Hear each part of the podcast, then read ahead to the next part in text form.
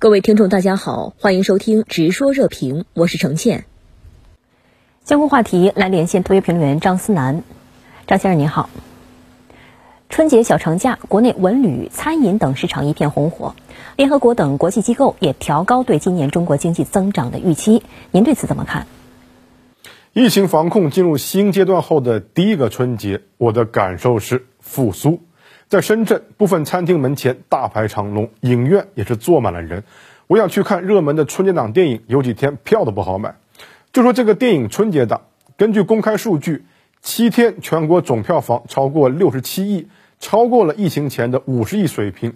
有人说那是因为今年的电影票特别贵，恰恰相反，二零二三年春节档的平均预售票价实际上略低于去年，也是过去七年来的首次下降。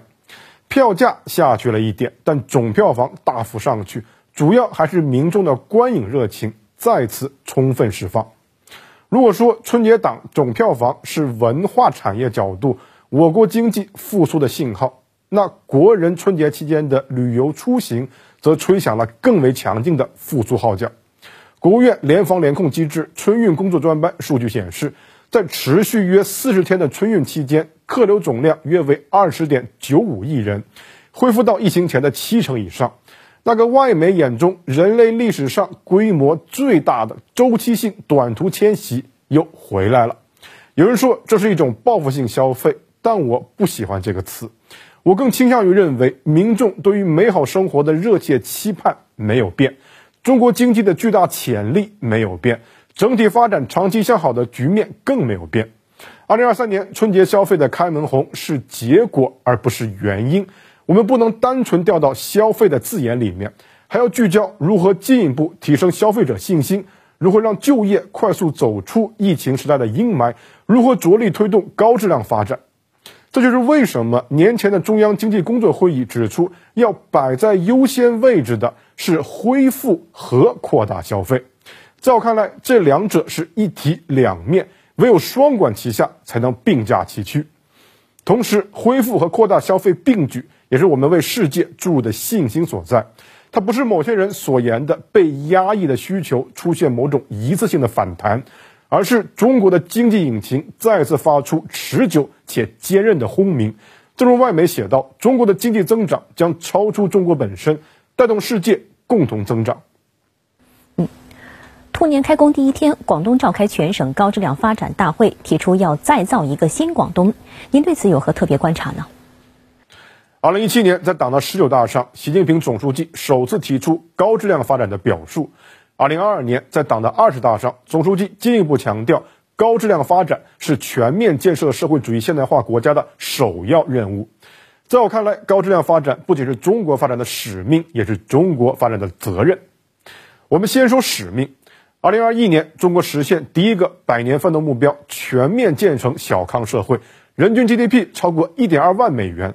而在“十四五”规划的定量目标规划中，明确提出“十四五”收官之际，中国要进入高收入国家行列。所谓高收入国家标准，也就是以一九八七年的美元计价，人均 GDP 超过六千美元，换算到今天就是人均超过一点三万美元。我们现在还差一千美元左右，考虑到经济是波动的，中国要稳健的进入高收入国家行列，标准还要再高上那么一些。无论是“十四五”规划的经济发展目标，还是二零三五年的远景目标，在当前人口快速老龄化和外部形势日趋恶劣的背景下，都是有挑战的。某种意义上，如果维持既有的生产要素不变，它甚至是有相当难度的。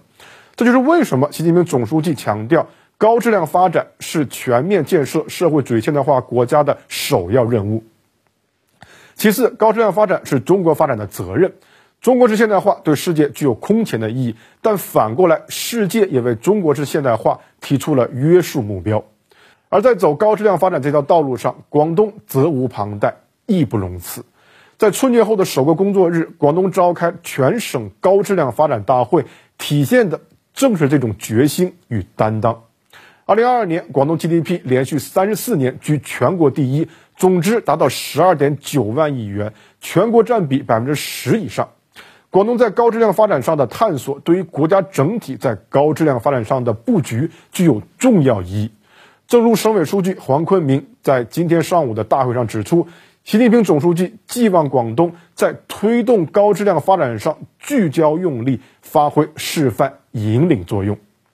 高质量发展是中国发展的使命与责任，也是广东的使命与责任。